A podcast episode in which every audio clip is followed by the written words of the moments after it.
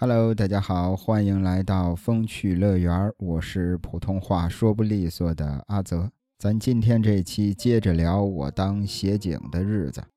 那上一期聊到大壮离开了，去了新单位找老队长了。那派出所呢，就只剩下了我跟跑得快。再后来，所长决定重组现行组，但问题是。新的这个现行组谁来当队长呢？总不能是我跟跑得快吧？那肯定不行。于是所长就从刑警二中队借调了两名年轻的队员，来到我们这儿当队长。那其中有一个胖乎乎的，叫胖哥；有一位叫壮哥。这两位老大哥可以说是一文一武。胖哥呢，做事比较沉稳。考虑的比较周到，壮哥呢，完全是那种健美的体型，有标准的倒三角，做事儿也是敢打敢拼。如此这般，我跟跑得快，在这两位老大哥的带领之下，每天开着那辆破面包出去巡逻。那段时间呀，完全过着黑白颠倒的日子，每天天黑之后就开始了。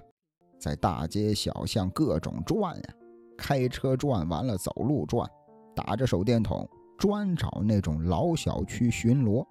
运气好的话，哎，能抓到一两个爬二楼的。什么叫爬二楼的呢？我相信大家其实应该并不陌生，就是王大勇、王二勇，三大队里管这哥俩叫攀窗，攀爬的攀，窗户的窗。其实是一个意思，就是爬着防盗网进入没有防盗网的人家偷东西。尤其是夏天的老小区，住的老人比较多，晚上睡觉呢也不舍得开空调，都开着窗户，那就更方便他们作案了。就一直巡逻，哎呀，巡逻到天亮，吃点早饭回去睡觉，等到睡醒了，天也黑了，再出来巡逻。说句实在的，那段时间呀，力气没少出，可总是没什么成果。我们也商量着，说要不要咱换个套路试试？行，啊，胖哥说那咱就改蹲点吧，找一些那种犯罪率高的小区，把面包车一停，就窝在车里边守着，四个大老爷们憋在车里。大夏天的，窗户不敢开，面包车也没空调，烟也不能抽。大晚上一抽烟有火光啊，那很容易暴露。关键是关着窗户，车里边抽烟那太呛了。那聊到这儿呢，不妨聊句题外话。咱有一位听友叫有空就来看。他在上期节目的评论里说：“说这个干警察呀，不抽烟可能真是干不了。其实说句实在的，真有点这个意思。咱现在聊的是蹲点这个话题，咱就拿蹲点举例子。我们晚上在这蹲点，熬夜是肯定的。关键那会儿那个熬夜呀，跟咱现在熬夜不一样啊。咱现在熬夜啊，我刷视频。”玩游戏、看电影，我是自愿的，我就是不想睡。但是那会儿不是啊，那会儿是我想睡，但是不能睡，困的都不行了，眼睛都睁不开了，也不能睡。所以说有时候吧，困的不行的时候，抽根烟还真是能提提神吧。那除了这个提神之外，其实这个烟呀，也是一个打掩护的好工具。比如说，咱上一期也聊到过，大聪明我们去抓赌，他伪装着打电话进那个小卖部，他也是说进去买烟，买了烟之后呢，抽着烟假装打电话，滋溜一下钻进人家布帘子后头。其实这也是一个打掩护的工具吧。当然啊，我并不是在这儿提倡大家抽烟，抽烟有害健康啊，大家伙还是能不抽最好就不要抽。既然聊到题外话了，咱不妨再多说一点。很多的这个刑侦剧里演的，说这个警察啊都没工夫吃饭，随便来个泡面就凑合了。其实真正的警察应该都知道，这很不真实。尤其是对于那个年代的协警来说，首先啊，一桶泡面它不便宜。那会儿一桶康师傅红烧牛肉面是三四块钱，大小伙子一桶泡面肯定吃不饱，加根火腿肠一块钱，这也就是五块钱了。关键是这还是吃不饱啊！一顿饭花了五块钱，而且还吃不饱，这对于一个月六百块钱工资的协警来说，这太奢侈了。关键是这泡面得需要开水。得用热水泡，在外边蹲点儿巡逻，去哪儿找热水呀？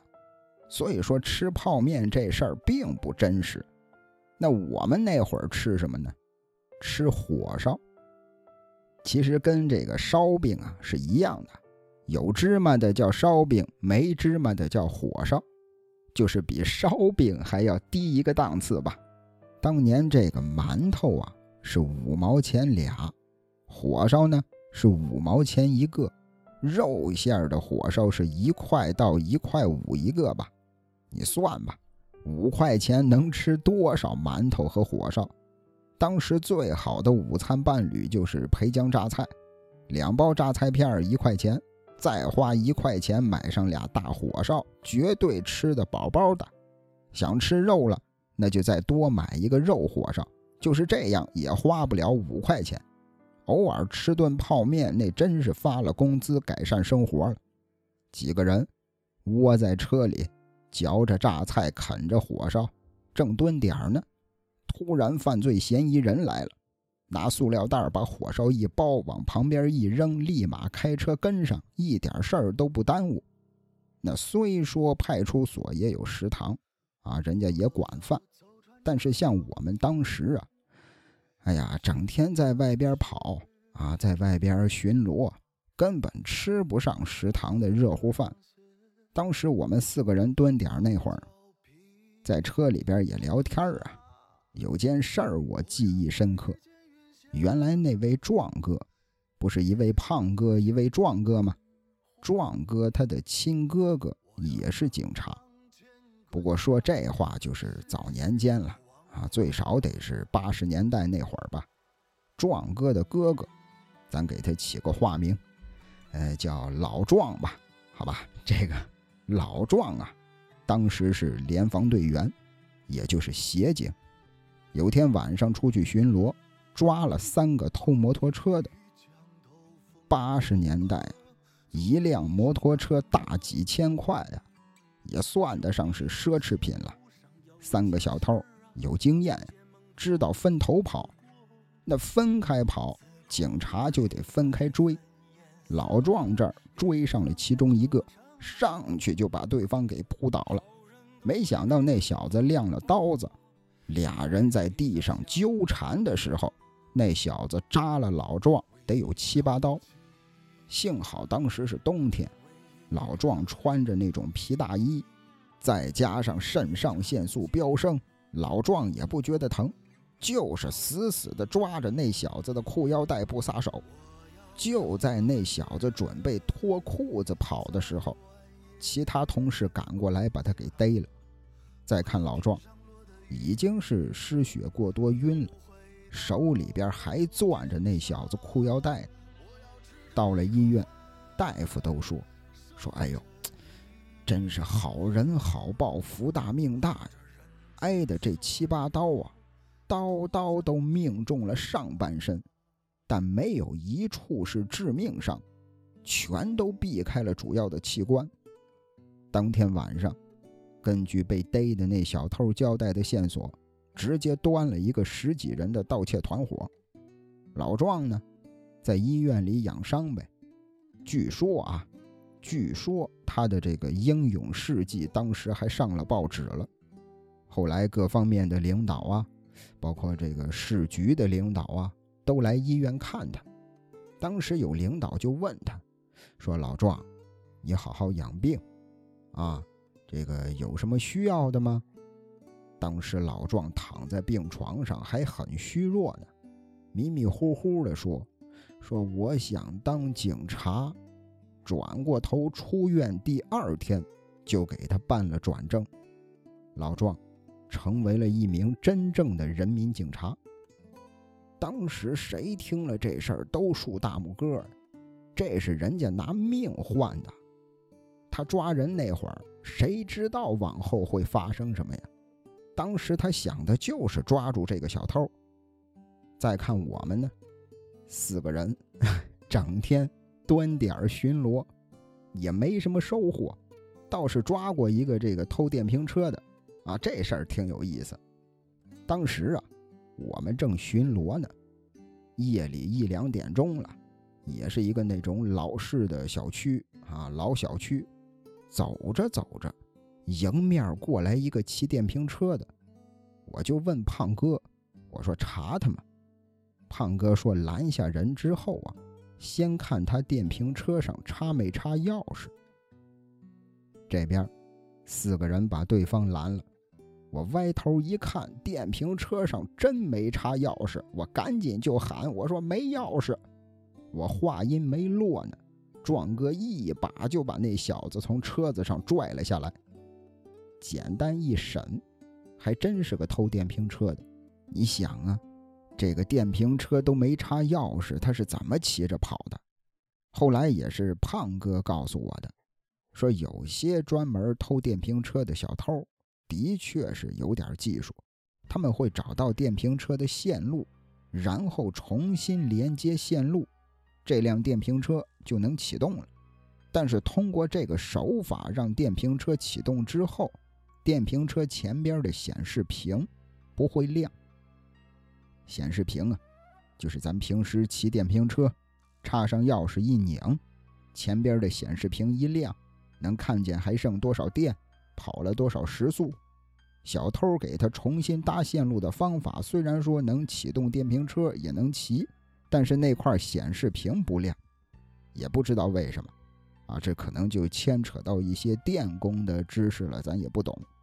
深更半夜的，周围一片漆黑。骑着电瓶车，前边显示屏不亮，这其实很明显。当时胖哥就是看那小子显示屏不亮，他才嘱咐我一句：先看插没插钥匙。你看，这就是经验，又学了一招。再后来，因为我们这个现行组的，哎呀，怎么说呢？现行组的这个业绩吧，啊，因为这个业绩不理想。所长这儿就让壮哥和胖哥回他们自己的原单位。那接下来，我跟跑得快，我们俩又进入了一段很长时间的跟着老民警挨家挨户敲门去查暂住证的日子。那在这期间呢，其实发生了一件很灵异，但又不是灵异事件的事件。当时也是那天晚上。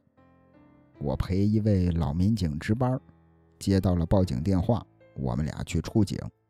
报警呢是小两口，外地来到我们这儿做点小生意，租了一个老小区的房子，是在四楼。注意啊，是在四楼。什么事儿呢？两口子说，说也不知道是谁，老是半夜呀敲我们家的窗户。当时我有点懵了，我心说：“你这可是四楼啊，谁半夜闲的没事敲你家窗户呀？”我就问他：“我说具体是什么意思呀？”那男的说：“说这个老是啊，晚上十一二点，睡着睡着觉，卧室的那扇窗户，老是有人在敲他，那种感觉就像是这个手指甲。”在敲玻璃的那个声音，他用很长的手指甲在敲他们家的玻璃，有时候就是那种长长的手指甲在挠玻璃的声音。我心说这怎么可能呢？你这是四楼啊，谁能爬上来闲的没事拿长指甲挠你们家玻璃？就在大家伙正在那儿聊着呢。家里的这个女主人说：“你们听。”紧接着就听见窗户外边有一阵很急促的敲玻璃的声音，就是很明显，就是那种手指甲轻轻的敲在玻璃上，但是一下接一下，特别的急促。要说那位老民警有经验，反应也快，走过去一把就把窗帘拉开了。因为当时是晚上嘛，两口子睡觉肯定要拉窗帘。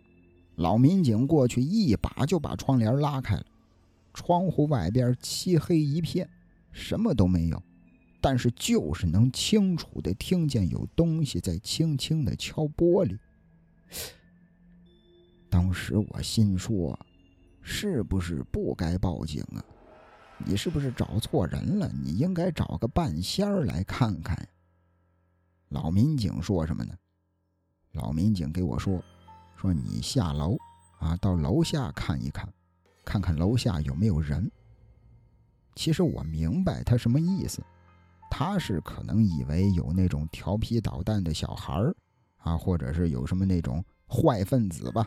啊，这个拿小石子儿砸人家的玻璃，但是我心说，谁这么闲的没事儿干呀？半夜十一二点了也不睡觉，天天晚上来拿小石子儿砸人家的玻璃。虽然我心里这么想，但我还是下楼去查看了。到了楼下一看，一个人都没有啊，到处漆黑一片。他是那种老小区，也没路灯。哎呦！当时我心说，没有人呢，怎么回事啊？我就拿这个对讲机呀，当时我们俩人都有对讲机，我就用对讲机呼叫楼上的那个老民警。哎，我说这个楼底下没人，一个人都没有，你那楼上还有声音吗？老民警说，楼上敲玻璃的声音这会儿停了。那他这么一说，说实话。我有点认同他的这个想法了，为什么呢？因为一开始我们在楼上听着有声音，我跑下楼之后，可能那人看到警察，他也跑了。这边我刚想回去呢，对讲机里老民警说了：“说你快看有没有人，快看！”这会儿声音又继续了，敲玻璃的声音又有了。我赶紧的四处查看，打开手电筒到处照。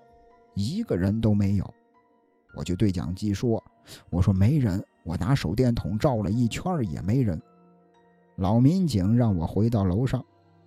回到楼上之后，这个声音也停了。我们四个人就坐在家里琢磨，说这声音是怎么回事呢？其实这个我不知道，这个老民警当时有什么样的心理活动，他是怎么想的。但是我很清楚，剩下我们这三个人的心理活动，因为当时我们三个人呀，互相对视了一眼。其实，哎呀，我们都有点往那方面开始琢磨了。我甚至试了好几次，我想说，我说要不你两口子找个这个师傅来看一下，啊，找个师傅来算一算。我试了好几次，我没好意思张这嘴，正在这儿僵持着呢。外边啪啪啪敲玻璃的声音又开始了。其实我感觉此时此刻这老民警有点急了，站起来一把就把窗户拉开了，探出身子往楼下看，看了半天，应该是也没有什么发现，他就开始往旁边看。哎，扭着头，侧着身子往旁边看。过了一会儿，也不知道他在干嘛。哎，感觉呀，他好像是在窗户侧面的墙上拽什么东西，拽了老半天，一猛的一下就拽下来了。回来之后给我们一看，他手里拿着一根那种尼龙的绳子，绳子的一头拴着一个螺丝钉。这会儿，老民警就说了：“说你租的这个房子之前可能住的是老人，老人一般都喜欢在卧室的窗户外边拴一根绳子，没事的时候晾晾衣服。那可能是时间太长了啊，年久失修，咱甭管什么原因，这个螺丝给脱落了。这一头脱落了，那一头还好好的钉在墙上，外边风大，风一吹。”把绳子吹起来，螺丝钉甩在窗户玻璃上，螺丝钉碰撞玻璃的声音，根本就不是什么手指甲挠玻璃、手指甲敲玻璃。当时这个也是以防万一吧，我们俩还在他家坐了好半天等着，结果等了好半天也没再响起那个声音，啊，当时就觉得可能真是这个螺丝钉，于是我们就这个签了这个出警报告单，我们就回来了。其实回来的路上啊，我一直在想，我说今天晚上这事儿啊，有点像那部电影，我不知道大家伙有没有看过一部香港电影。是这个郑伊健和余文乐主演的，叫《第一届》。这个呃，具体什么内容我就不剧透了啊，跟我那天晚上的这个经历挺像啊。大家感兴趣的话，可以去搜来看一看。那再后来，所长这儿指定了派出所的两位民警以及一位老协警，再加上我跟跑得快，我们五个人又重组了一个现行组。那这位现行组的队长，咱给他取个化名，呃，叫老王。其实人家也不姓王啊，我就是随便取的。要说这老王呢，哎呀，其实他一直是所里的民警，也从来没接触过现行的工作，所以说乍一上来有点摸不着路数。直到一天晚上，我们来到一家老宾馆，其实也没什么线索。也没有什么线人提供情报，就是单纯的碰碰运气。到了宾馆之后，我们就一层一层的挨个的房门偷听，听里边的动静。这么说呀，是感觉有点猥琐，但是也是没办法的办法了，就是听听房间里有没有吸毒的，有没有这个色情服务的。结果还真就逮着了一对儿，跑得快啊！清楚的听见有个房间里有一男一女正在谈价格，那很明显就知道这是在干嘛了。踹开房门，俩人正在滚床单呢。把俩人分开，先检查这个身份证，再一问，他们互相都不知道名字。这不明摆着的色情服务吗？带回所里开始给他们做笔录。哎呦，从这天开始，我们的这个现行组啊就没再干过别的，整天就是抓小姐、抓嫖客。因为扫黄这件事儿啊是没完没了的。抓到小姐之后，就问她，说这个。最近这段时间啊，有没有陪过其他的客人呀？她说有。那再问他，有没有这个联系方式啊？能不能约出来呀？他说能。那就约吧，打电话把客人约出来，在某个地方见面，然后我们再把这客人给抓了。回来之后再问这客人，最近这段时间有没有找过其他的小姐呀？他说有。能约出来吗？他说能，那就约吧。这位客人在给小姐打电话，约在某个地方见面。我们又抓到了一位小姐，然后再问这小姐，能约出来其他客人吗？他说能，那约吧。紧接着我们再把他约出来的客人抓了，然后再问新抓到的这位客人，能约出其他小姐吗？再去抓他约出来的小姐。哎呦，这事儿无穷无尽呀！那段时间所里边到处都靠着抓回来的客人小姐，当时所长还拿我们开玩笑说：“咱们现行组改成扫黄大队。”关键最难受的是什么呢？哎呀，最难受的是给他们做笔录，也就是录口供啊，因为不管任何案件。这个口供呢，必须是能多详细有多详细，多细致都不嫌细致。那到了扫黄的笔录也是如此。这小姐跟客人俩人怎么见的面，去哪儿开的房，怎么谈的价格，是怎么开始的，性行为的过程是什么样的，持续了多长时间，客人给了小姐多少钱。比如说给了五百块，那这五百块钱是五张一百的，还是四张一百的，两张五十的？哎呦，有没有安全措施？安全措施的那个那个，那那那那东西最后丢在哪儿了？这些必须都要写清楚。很不幸的，那段时间的笔录基本上都是我做的，我都觉得我自己他妈像一个低俗作家。当时我不是谈了一个女朋友吗？叫小静，大家应该没忘吧？这个小静，哎呀，我们俩人有时候会见面嘛，我就跟她发发牢骚，抱怨两句，结果她听了，她还觉得很好笑，笑的都不行了，觉得这是一件挺有意思的事儿。也不知道过了多长时间，扫黄这件事儿终于结束了。老王队长呢，也是体恤下属，说这段时间大家都辛苦了，可以稍微的休息一下了。我一听，意思是晚上没行动了，我就约着小静一块儿吃饭看电影。小静说行，啊，她来我们单位找我。结果那天晚上下雨了，下的特别大。就是那雨点落下来砸的脑袋都疼，我就给小静打电话，哎，意思是下这么大雨，要不你就别来了。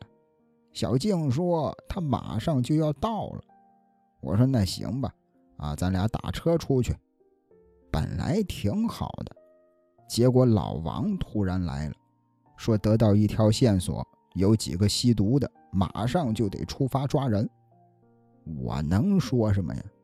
我说我女朋友马上就来找我了，你们去吧，我不去了。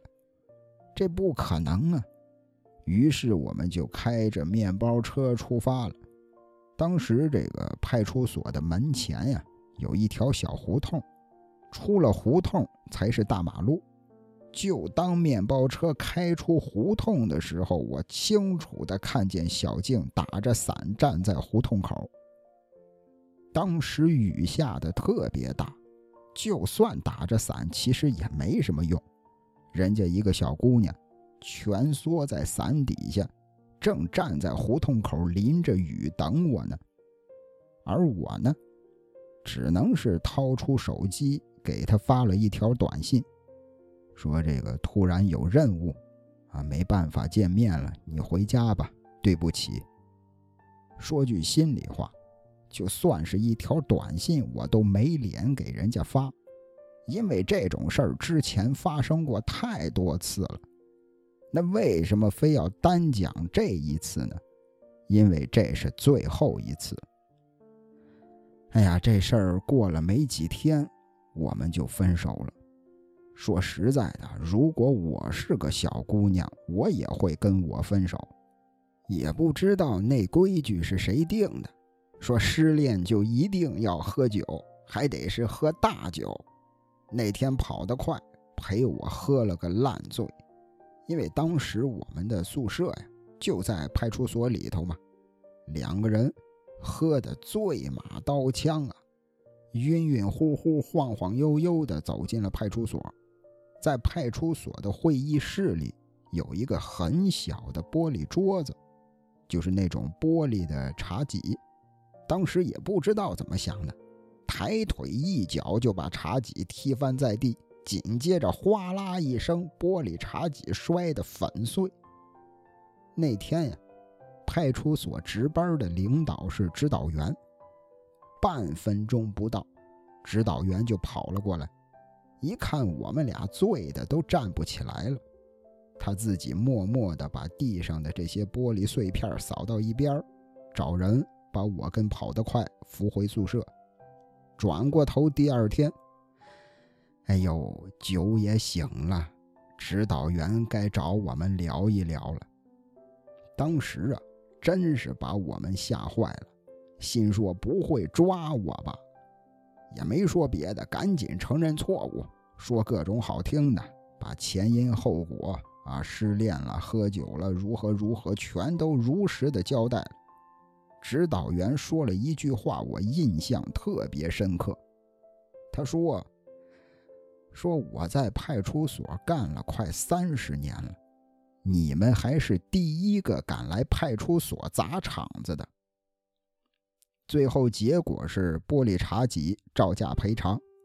那时至今日，我都想不起来了，那个玻璃茶几到底是谁踹倒的？我一直记得是我，可跑得快呢，说是他踹的。最后赔钱，一人一半，从工资里扣。除此之外，每人又写了一份八千字的检查。啊，也是因为这个，嗯，认错态度比较诚恳，啊，组织上大度，这事儿。也就这么过去了。说实话，这酒啊，真不是什么好东西。非要喝酒的话，说实在的，真不如喝点森林先知果冻气泡酒。这酒只有三度，它不光是气泡酒，它里边还有果冻。喝之前摇一摇，把果冻摇碎了，气泡酒裹着果冻滑进嘴里，特别的清爽。尤其是现在冬天，大家都喜欢吃火锅，森林先知果冻气泡酒呢，还能解辣。哎，吃着火锅，喝着这个果冻气泡酒，沉浸在那种小微醺里。在这儿呢，阿泽给大家准备了一个粉丝小福利，就是这款酒啊，原价是八十五一箱，在我这儿呢，只要五十一。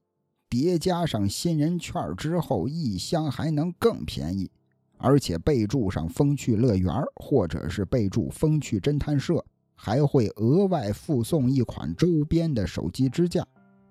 大家在这期节目的节目详情里就能找到淘口令，复制淘口令之后，打开淘宝就能购买了。那话说回来，啊，当时我跟这个。女朋友分手了，跟跑得快，又把这个派出所的玻璃茶几给砸碎了。老话说祸不单行啊，这边跑得快也走了，去新单位找队长了。从这天之后，老王队长啊，对我好像总是很冷淡，似乎我们之间隔了一层什么东西。现在想想，是他以为我早晚也会走吧？甭说是他了，当时我自己也认为我早晚会走，会去找我们曾经的老队长。结果时间一天一天过去，老队长也没提要把我调走的事儿。最后我实在是忍不住了，我就给大聪明打电话。结果大聪明说什么呢？说他们那边。暂时不再要人了。其实这已经是很委婉的说法了，说白了就是我们不要你了，你自己留在那儿吧。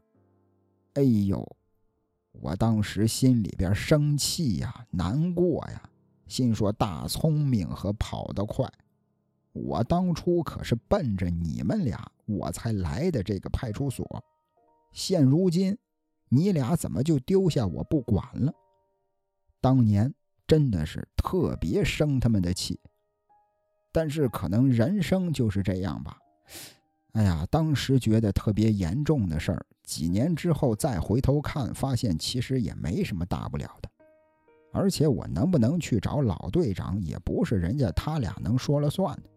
人家俩人啊，想跟着更厉害的队长，这也没毛病啊。凭什么留下来陪我呢？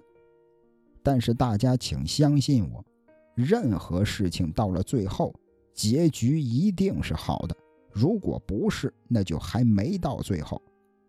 一段时间之后啊，刑警队的胖哥找到我，大家应该还记得胖哥跟壮哥吧？胖哥问我想不想去刑警队，一个月工资两千四。我觉得这是一个难得的机会啊，而且工资翻了四倍。于是我就答应了，紧接着就从派出所调到了刑警队。与此同时，老队长那边呢，他们的新单位啊开始裁员了。跑得快，跟大聪明还有大壮，前前后后也都被裁掉了。而关于他们的消息呢，哎呀，我也只是听说的罢了。大聪明好像是自己创业做生意了，大壮呢，传闻是沾上了毒品，不知道结局如何。当然，我真的特别希望这个传闻是假的。我其实最先听说消息的是跑得快，他因为诈骗判了五年。唉，世事无常吧。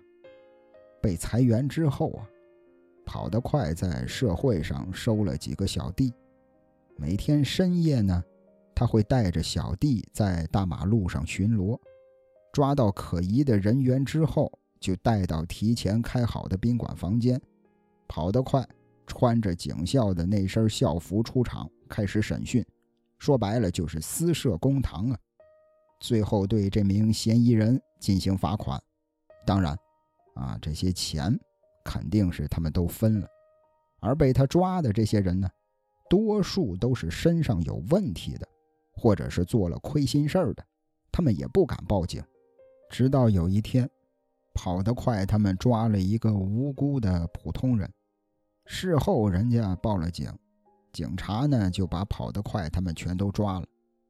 其实每次回忆这件事儿啊，我心里都挺不是滋味的。但不管怎么说，我还是希望他们现在能好好生活吧，都能过上踏实的日子。而我呢，来到刑警队之后，因为年龄最小。大家也都很照顾我，同时我也真正明白了“出生入死”这四个字儿可不是闹着玩的。在刑警队，也会抓一些毒贩，但这些人已经不是像我们派出所那会儿抓了最多就送去拘留的那些人，这些可都是制毒、运毒、贩毒的人呀。这些人被抓了之后，都是要枪毙的罪过。所以在抓捕的过程当中，他们也会拼死的反抗。当时我们跟上了一个运毒的小子，年纪也不大，最多二十岁出头，开着一辆马自达。我们在后边一直跟着他，跟着呀是想跟到他的窝点。结果没想到，半路这小子把我们发现了，突然之间他的车子就提了速。队长说：“那也没必要藏着掖着了，直接拦截吧。”然后就上演了一幕追车戏。虽然说没有电影里追车戏那么刺激啊，但也真是差点把我晃吐在车里。我们三辆车围追堵截，把对方截停之后，那小子打开车门就跑。我们肯定也是下车追呀。在大马路上，一群人又是一阵子围追堵截。对方啊，眼看自己无路可逃了，也不知道他从哪儿掏出来一把军用的匕首，估计是藏在他外套里面的那个口袋里了。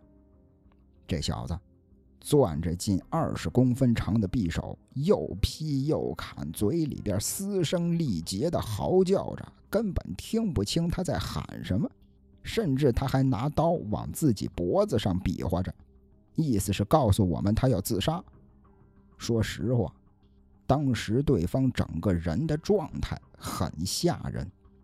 以前看小说，经常会看别人写，说有个人如同发疯的野兽一般，如何如何。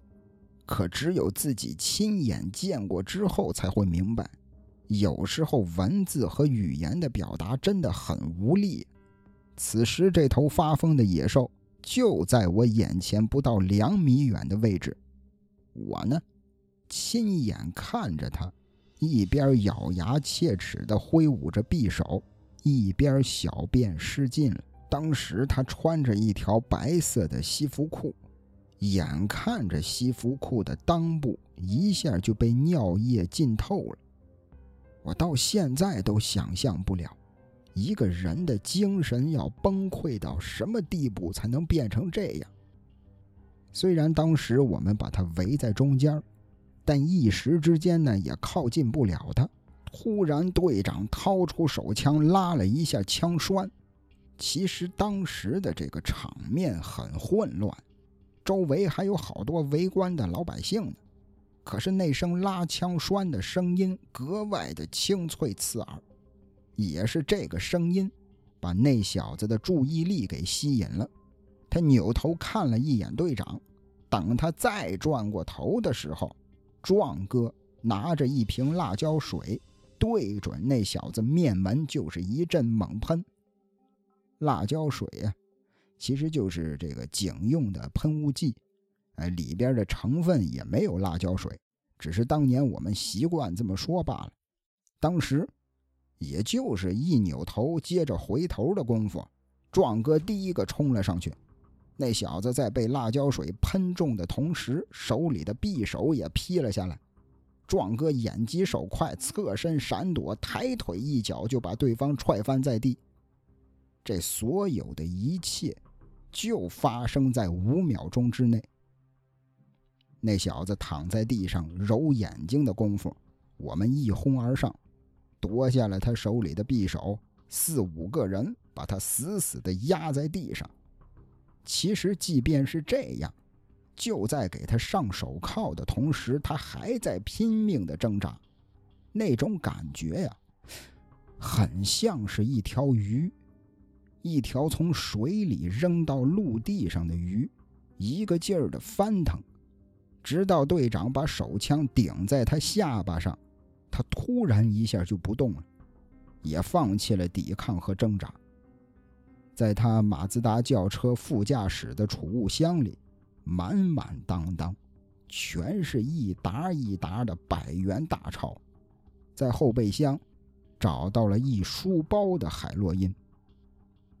后来我跟胖哥和壮哥聊过这事儿，尤其是壮哥，我问他，我说那个匕首，啊劈下来的那一刻，你害怕吗？壮哥说，他说。吹牛逼的说，不害怕。谁问我，我都会说不害怕。但你要问我为什么不害怕，说实话，根本来不及害怕。那一瞬间，大脑都是空白的。躲闪匕首是求生的本能，是身体的自主反应，像是一种肌肉记忆。你想，大脑都他妈是空白的，哪有时间给我害怕呀？后来胖哥也说，说像这种事儿啊，经常发生，更多的是后怕。公安一线人员最经常干的一件事是什么？是踹门。踹门的那一刻，基本上没人会害怕，可谁也不知道门后边是什么，有可能什么都没有，有可能有个人举着砍刀冲了出来，也有可能。是一颗子弹，而每次都是事情发生之后才会想：“哎呦，哎呦，幸好那人拿的刀不是枪，又或者幸好那一刀我躲开了，躲不开就砍在我头上了。”所以往往他们都是后怕，因为当时真的是来不及害怕。其实像这样的事情，当时在刑警队几乎每天都在上演。说实话，时间长了。也就有点麻木了，直到一个人的出现，确实是让我长了见识了。老规矩啊，先取个化名，叫阿俊吧。这个阿俊呀，当年也就三十多岁的年纪吧。其实他是一名长期的吸毒人员，个头挺高，利落的小平头，长得也很壮实，打眼一看呀。完全不像电影里、电视剧里演的啊，瘦瘦巴巴、没精打采的那种长期吸毒的，甚至他说话的声音都要比一般人洪亮。不过这小子呢，没有这个正当的职业，哎呀，在这个社会上呢，认识各种三教九流的人。那天，队上的几位老前辈抓了几个吸毒的，这群人当中有一个人。供出了阿俊，紧接着我们就赶到阿俊家，在他家搜出了一些冰毒和管制刀具之后，就把他带回了队里。紧接着就是由我负责给他做笔录嘛。要说整个笔录的过程，其实非常顺利。阿俊开场第一句话就说：“他对我说说，这个哥，大哥，你想知道什么尽管问。”不用上手段，你问什么我说什么。我问他，我说你这毒品哪儿来的？他说是在一个叫小芳的女人那儿买的。他一直都是在小芳那儿买货。他说这个小芳啊，一米六的个头，长头发，中等身材，不胖不瘦，就是简单的形容了一下小芳的长相，还说这女的说普通话，也听不出是哪儿的口音，都管她叫小芳，也不知道全名。我问他，我说你是跟谁一块吸的毒啊？啊，跟你一块吸毒的还有谁呀？他说就我自己呀。哎呦，你想啊，哥，这玩意儿不便宜呀，那么贵的东西，我好不容易搞到那么一点儿，我肯定自己偷着在家玩啊，我还能叫别人一块儿啊？这宝贝我还能便宜了别人？我又不是傻子。我问他是在什么样的情况下吸食的毒品，他说：“大哥，你知道我也没工作啊，我整天就是在家玩游戏，我玩那个 CF，你知道吗？就是打枪射击的那个。”我说：“我知道。”你说重点。他说：“我最近呢，哎呦，我在游戏里我搞了一把好枪，我得升级呀，我熬夜，我就升级。”我就玩这游戏，哎呀，我现在我这大狙啊，就那狙击枪，我练的可厉害了。我熬夜熬困了，我就来两口啊，我就提提神儿。我不跟那帮人一样，我没那么大的瘾，我就是为了熬夜玩游戏。接下来呢，他就供述了自己买毒品的过程啊，呃，吸食毒品的过程啊，一直截止到被我们抓。那聊到这儿，阿俊对自己的犯罪事实供认不讳，我笔录做的也很顺利，感觉这事儿就结束了。那大家有没有发现这其中有什么问题？反正我当时是没发现。等我把笔录拿给队长之后，队长看完了竟然笑了。队长跟我说：“说你呀。”哎呀，你还是太年轻，啊，整天说什么老油条，啊，说什么老江湖，啊，说什么滚刀肉，现如今你自己碰上了，你都不知道，你都没发现。我问队长，我说什么意思呀？队长说阿俊，他是被别人供出来的，也就是说我们有人证，在他家搜出来那么多毒品。那就是物证，人证物证俱全，他自己那点事儿他不交代，照样能办他。阿俊的毒品来源是小芳，可这个小芳是谁呀？长头发，不胖不瘦，中等身材，一米六的个头，说普通话，这种人他妈满大街都是啊，去哪儿找啊？这条线索说了等于没说。他说。啊，他自己在家偷着吸食毒品，舍不得跟别人分享。如果真是这样，别人是怎么把他供出来的？别人是怎么知道这个叫阿俊的也吸毒？除此之外，在这小子家搜出了大量的管制刀具：日本武士刀、大关刀、军用的军刺。这是一个他妈整天在家打游戏的宅男该有的样吗？他真像他自己说的那样？他的管制刀具哪儿来的？准备干嘛用？搞收藏啊？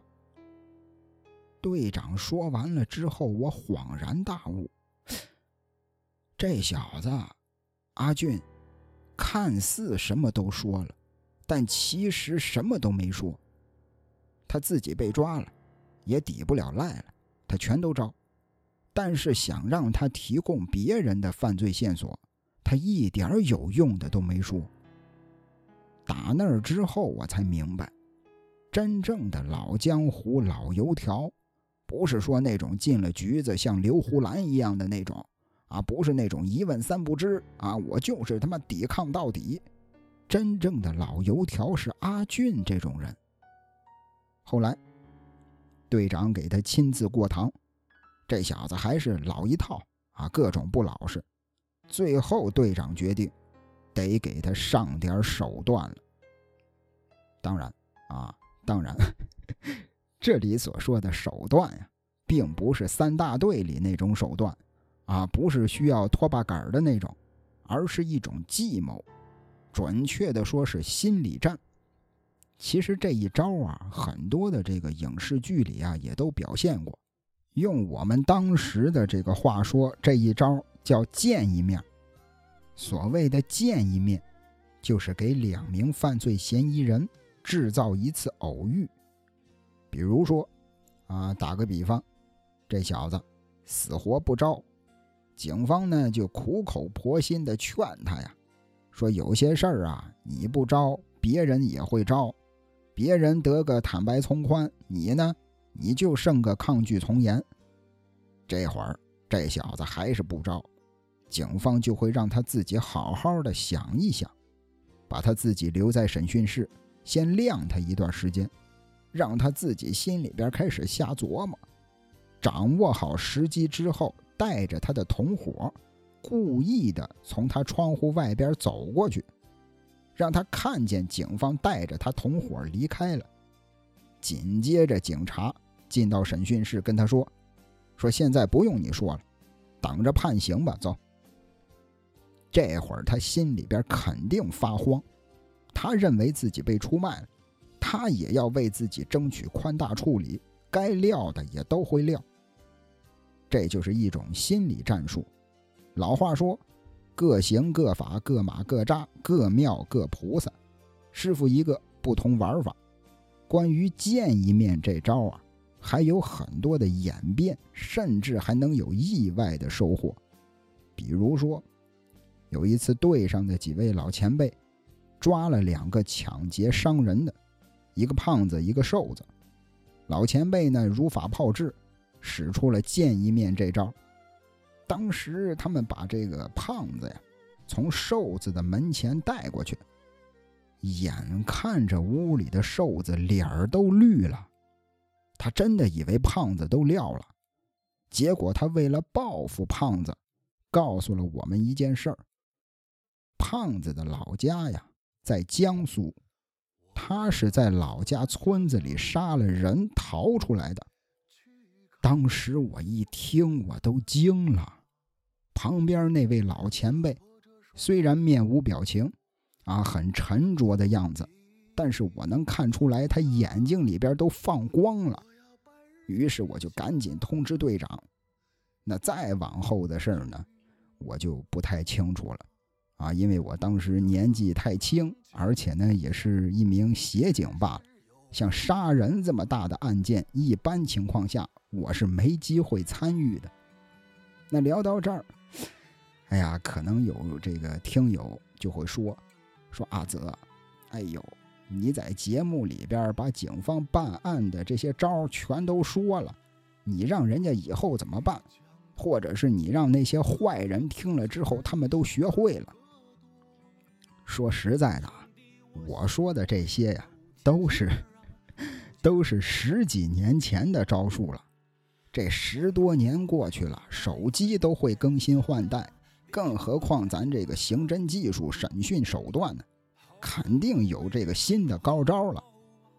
其实这个有一次，哎呀，我差点就能参与一起凶杀案的抓捕。那天队长开会的时候说了一个学校的名字，问大家说谁对那一片比较熟啊？因为那个学校啊是在很远的郊区，也不是什么名校。所以大家伙一听这名字很陌生，但是我熟啊！我说队长，我熟。队长说有你什么事儿？我说我就是那学校毕业的。我上学那会儿整天逃课，学校里里外外那一片我太熟了。队长说，说要去抓一个逃犯。那小子本来是一家夜店的内保，啊，就是在夜店看场子的。因为跟客人发生了冲突，直接用刀子把对方给捅死了。收到情报说，那小子目前藏在那所学校附近。这边队长一听我熟，就决定这次抓捕行动带上我。哎呦，当时我那个兴奋啊！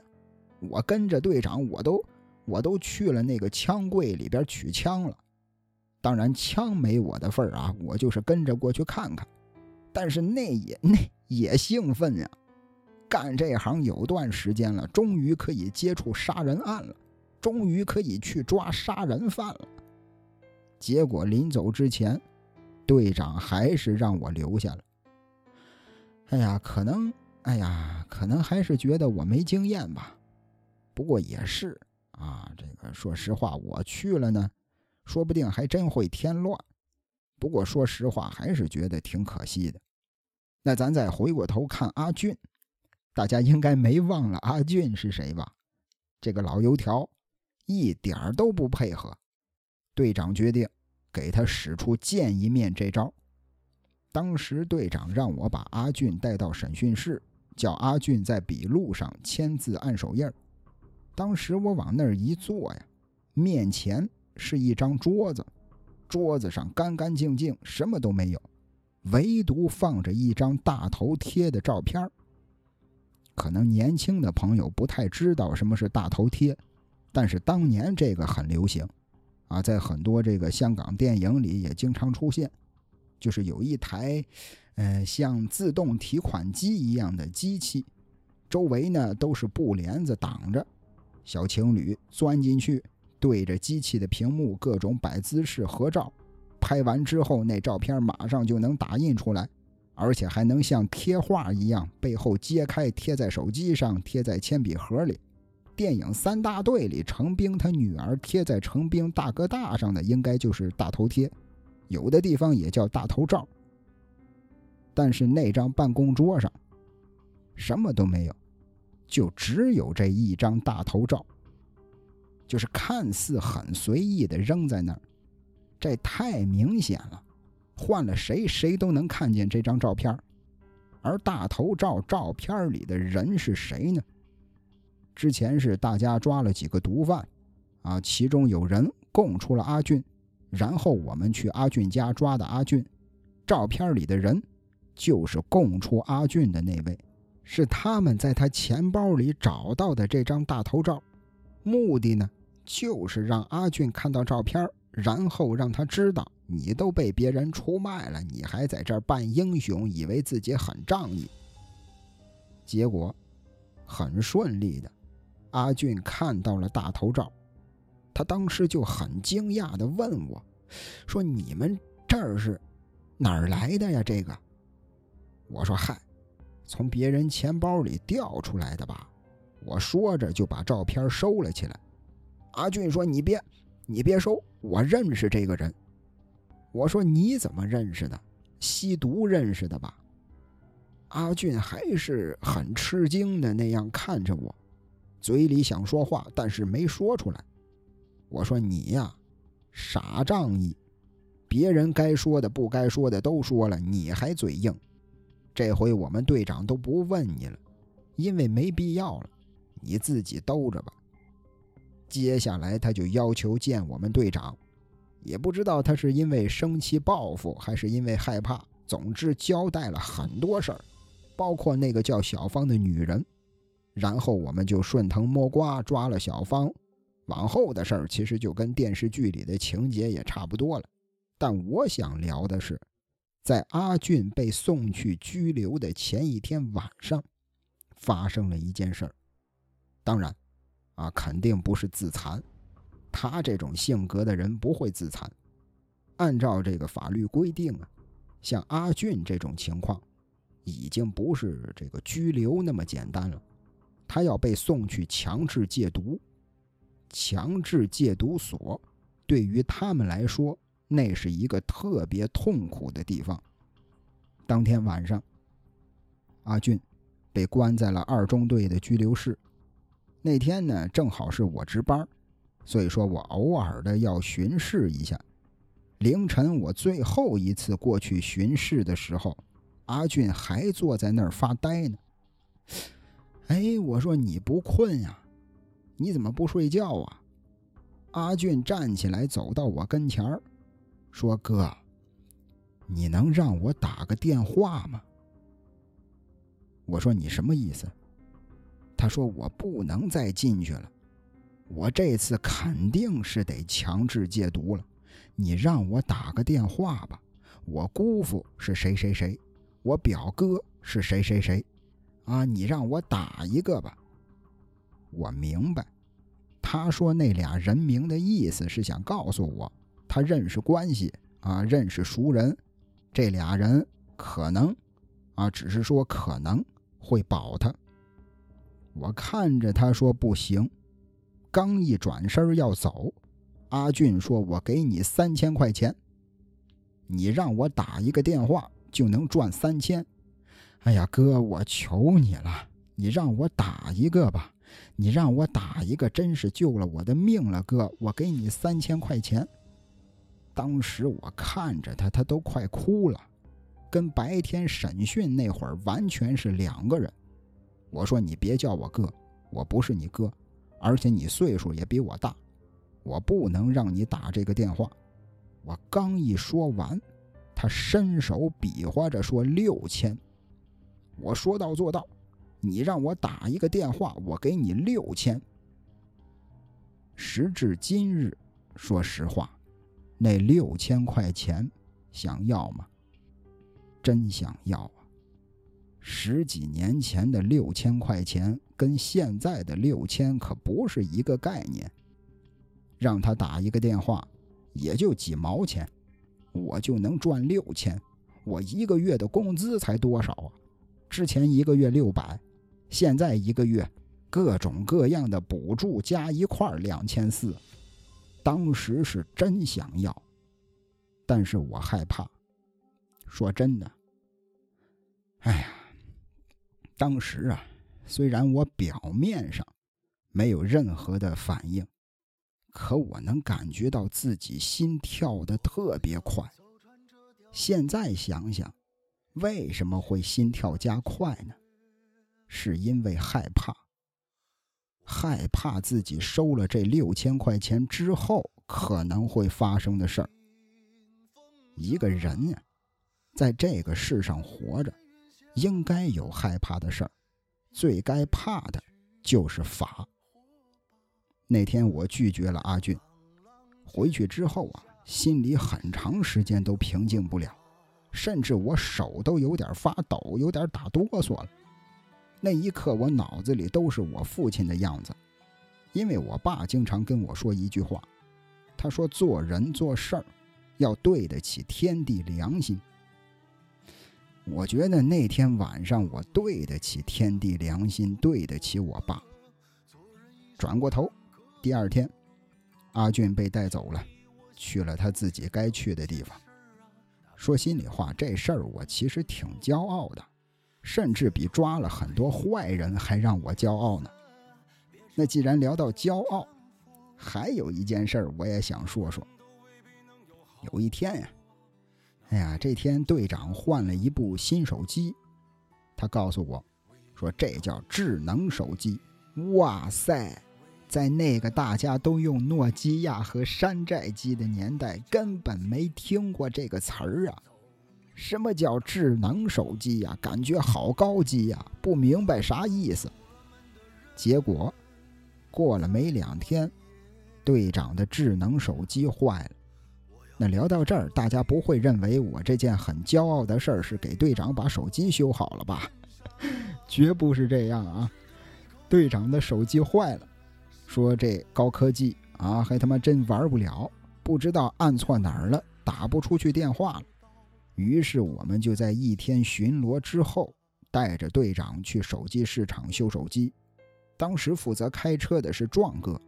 我们三个人到了之后，队长说自己很快出来，啊，让我们俩在车上等他。我们说行。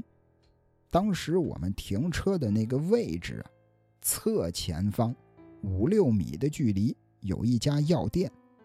我跟壮哥坐在车里，眼睁睁的。看着一位老大爷骑着电瓶车来到药店门口，眼睁睁的看着老大爷没拔钥匙就下车进了药店，眼睁睁的看着后边过来一个小子坐上电动车一拧钥匙骑着就走。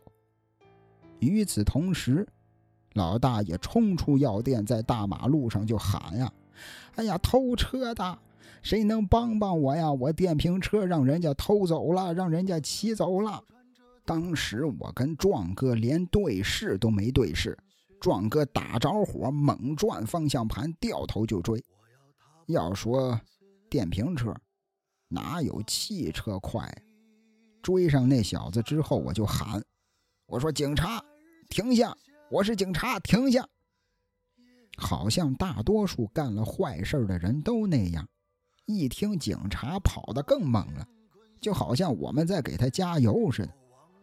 壮哥这儿稳住车速，就保持着跟电瓶车持平的距离，因为不能把它别停啊。对方又不是开的汽车。他骑着小电瓶，我们一别他，再把他撞出个好歹，还得去医院给他看病。当时这个刑警队的车呀，后边放着好多的橡胶警棍和防爆盾牌之类的装备，我就抽了一根橡胶警棍，然后从车窗里探出身子，对准那小子后背，甩手就是一棍子。要说这一棍子呀，应该不是很疼。但是足够让他失去平衡，咣当一下，电瓶车就倒了，我们就很顺利的把他给擒获了，把那小子铐在车里。我骑着老大爷的电瓶车回去物归原主。当时老大爷还站在药店门口着急呢。我过去之后，我说：“大爷，这是您的车吧？”大爷说：“是是是，你是？”我说：“我是警察。”老大爷说：“哎呦。”一把就握住了我的手，使劲儿地攥着我的手，说：“谢谢你呀，警察同志，真是人民警察好样的！谢谢你呀，小伙子。”说实话，当时我特别自豪。哎呦，干了挺长时间了，好像自己已经麻木了。那一刻，我真的觉得自己又是一个真正的警察了。我脑子里想起了很多年前在北京看升旗仪式的那天早上。那上一期节目，咱们听友阿蛾子在评论里留言，啊，阿蛾子说说警察这份工作呀，虽然能获得丰富的人生体验，但也会不断反复的对人性感到失望吧。说实话，确实是这样。至少对我个人而言是这样，啊，看到的都是人性丑恶的一面，都是这个世界肮脏的一面，是很失望。但是这些失望当中呢，就会夹杂着希望和温暖。就像老大爷这件事儿，就像上一期精神病人老张那件事儿，可能他们只是感激的一句话，或者是不经意间的一句话。但是这就真的让我高兴好长时间，让我心里温暖好久，然后那一刻就觉得还是挺值得的。在二中队的那段日子，随着时间一天天过去，经历的事情越来越多，哎，我有点觉得自己也算是个有经验的公安一线人员了吧。但生活就是这样。每当人们沾沾自喜的时候，他就会狠狠地给你一记闷棍，让你晕头转向，让你分不清怎么回事儿给我的这一记闷棍啊，过去好多年了，我一直都忘不掉，一直都有点琢磨不明白。那天早上，刑警队啊来了一位老大娘，也得六十多岁了，特别的着急。进门之后就说要报案，但是按常理来说，他应该给派出所报案才对，哪有老百姓直接进刑警队说要报案？但是人家来了，咱就不能不管，于是就先问他出了什么事儿了。老大娘就特别着急的说：“说这个他的女儿住院，过两天呢要动手术，他今天带着这个手术费来医院看女儿。”这手术费一共是六万块钱，老大娘用一个红色的塑料袋包着六万块钱，又用一个黑色的塑料袋包着红色的塑料袋，然后都装在了他的挎包里。结果，这钱被人偷了。怎么回事呢？哎呀，老大娘不是去医院了吗？她忘记女儿在哪个病房了。但问题是，老大娘也没有手机。好在医院旁边的这个小区门口有一个公用电话，其实就是那种老小区的传达室。看传达的老头找了两个座机电话放在那儿，干了个公用电话的这么一个小买卖吧。打个电话花个几毛钱。老大娘呢，当时就去了传达室，用公用电话给他女儿打电话。老大娘坐在电话跟前儿，挎包呢，就是放着钱的那个包啊，放在他身体的旁边。挎包的旁边坐着传达室的老头也就是说，这个包在他俩人的中间。这件事儿很重要啊。然后，老大娘拉开挎包。拿出电话本找到自己女儿的电话，开始打电话。电话打完之后，老大娘从怀里呢掏出一个零钱包。那个年代，啊，上了年纪的老人都喜欢准备一个小钱包，里边专门放零钱。老大娘从零钱包里拿出钱，付了电话费，拎起身边的挎包就去医院了。到了医院，该交钱了，发现自己的挎包还是打开的，里边的黑色塑料袋还在，但是黑色塑料袋里边的红色塑料袋连带着那六万块钱没了。哎呦，哎呀，老大娘就着急呀，一路上就开始往回找，最后找到传达室那儿，他就问看传达的那老头啊，说：“老大哥。”哎呀，你有没有看见我丢的那个红色的塑料袋啊？老头说：“什么红色的塑料袋？”老大娘说：“我丢了一个红色的塑料袋啊，那里边啊是我给我女儿看病的手术费啊，你有没有看到啊？”让老头好好想想。老头琢磨了半天，说：“没有啊，没看见。”正好。传达室旁边一百米不到就是我们刑警队，而且门口还立着牌子“刑警二中队”。老大娘一看这儿有警察，就直接进来报了案。当时聊完这些之后啊，我们就让老大娘带着我们去了那个传达室。哎呀，其实，哎呀，本来是想着这个小区门口嘛，肯定会有监控之类的。结果那小区太老了，啊，也没有监控。于是我们就问传达室的老头啊，说你有没有看见大娘的钱呀？结果老头说什么呢？老头嘟嘟囔囔的说：“说啊，嗯，那个我倒是，我倒是捡到了一个塑料袋。”一边说着。一边转身从沙发底下掏出来一个红色的塑料袋，打开一看，里边六万块钱现金。既然老大娘找到我们了，是吧？那这事儿就得查明白了才行。紧接着就把老大娘和老头都带回了队里。老大娘六十多岁，老头都七十多了。那当时。整件事儿，我个人认为有两个很大的疑点。首先，第一个，钱是怎么从包里出来的？有没有可能是掉出来的？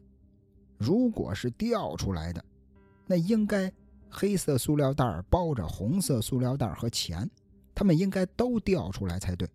但问题是，黑色塑料袋还留在包里。红色塑料袋和钱是怎么单独出来的？变魔术吗？这是第一个疑点。第二个疑点，老大娘回去问老头有没有看到钱，老头说没有。可等警察到了之后，怎么就又捡到了呢？那会不会有这样一种可能性？在老大娘打电话的时候。挎包一直是敞开的，坐在旁边的老头把里边的钱偷了出来，然后藏在了沙发底下。等老大娘回去找，他说没看见。等警察到了之后，老头害怕了，从沙发底下把钱掏了出来，说是自己刚才捡的。但是当时啊，我们还想过另一种可能性：会不会是老大娘，她曾经把钱从包里拿出来过，她自己忘了？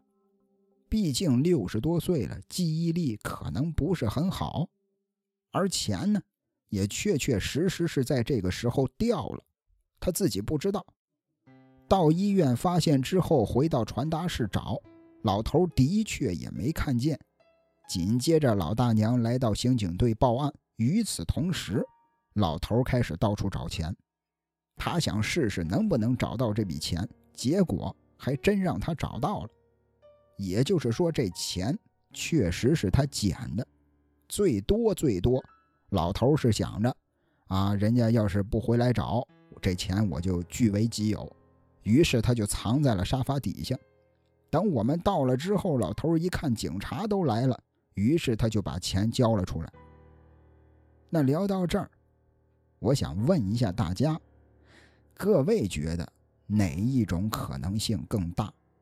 咱可以在评论里交流一下，在评论里聊一聊。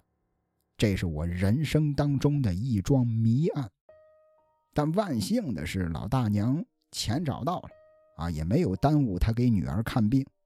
那这件事儿之后过了没几天，队里得到线索，要去抓一伙运毒的。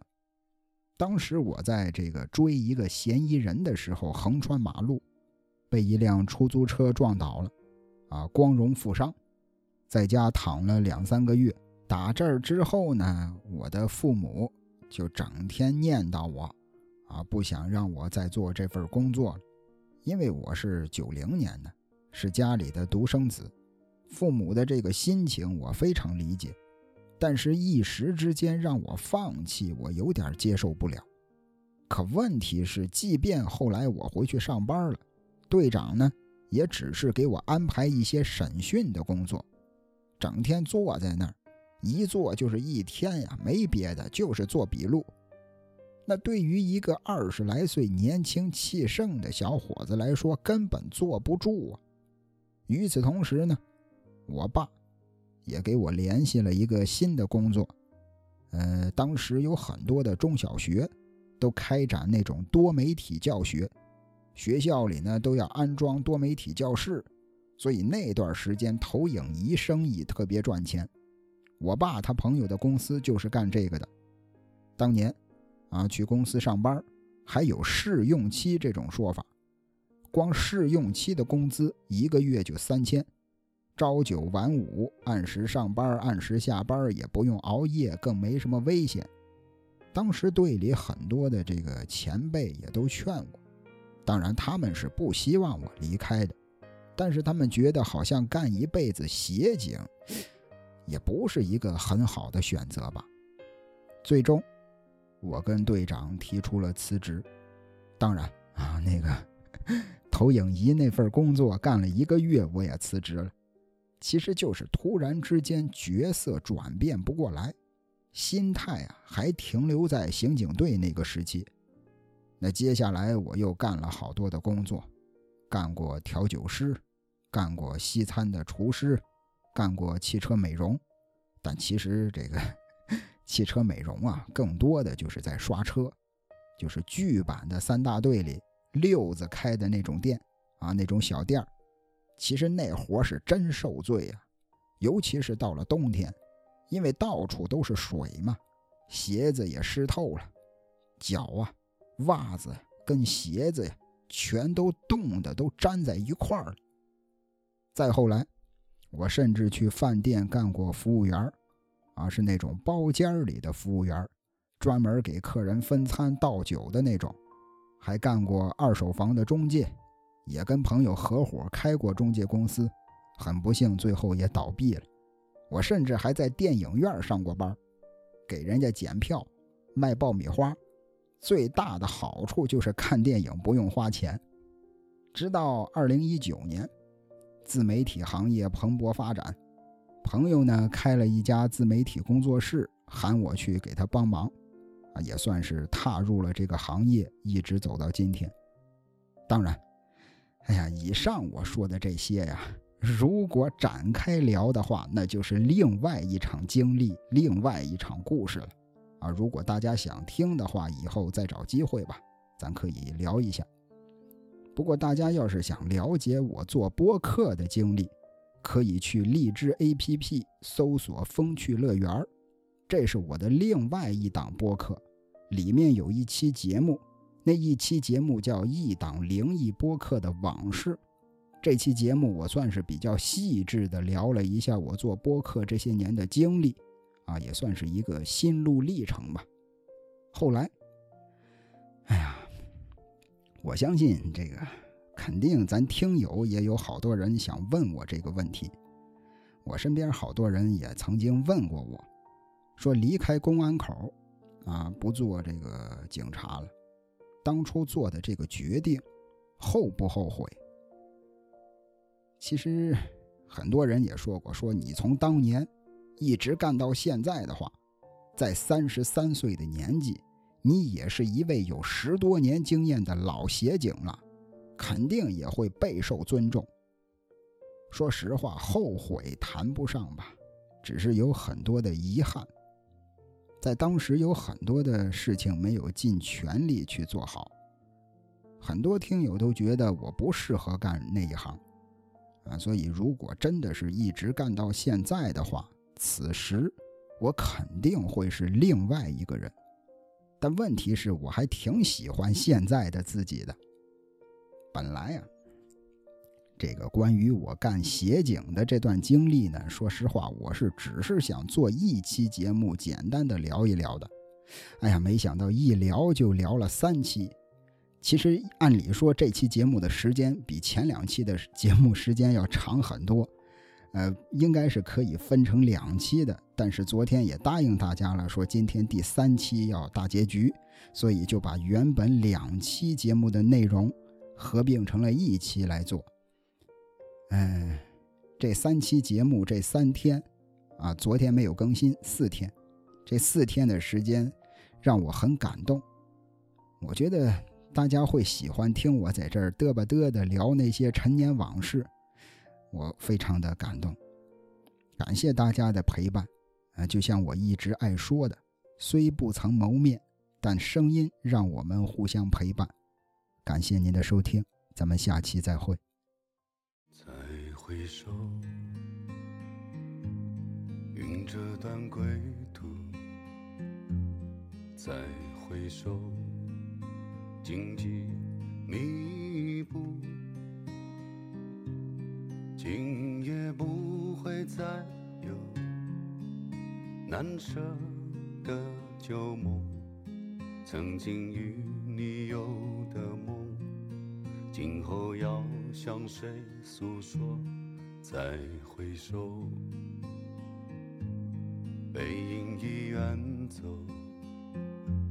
再回首，泪眼朦胧，留下你的祝福，寒夜温暖我，不管明天要面对。多少伤痛和迷惑，曾经在幽幽暗暗、反反复复中追问，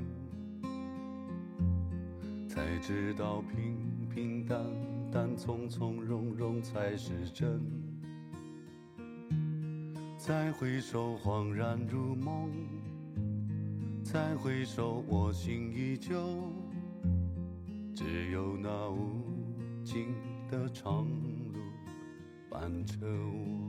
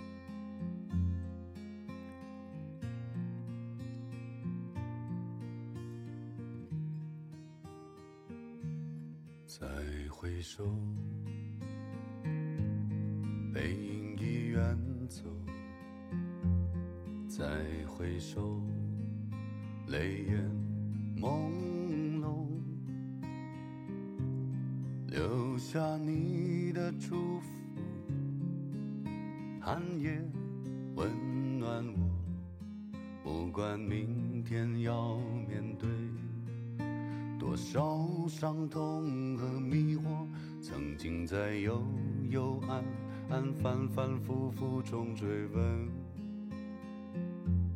才知道平平淡淡、从从容容才是真。再回首，恍然如梦；再回首，我心依旧，只有那无尽的长路。伴着我，再回首，恍然如梦；再回首，我心依旧。只有那无尽的长路伴着我。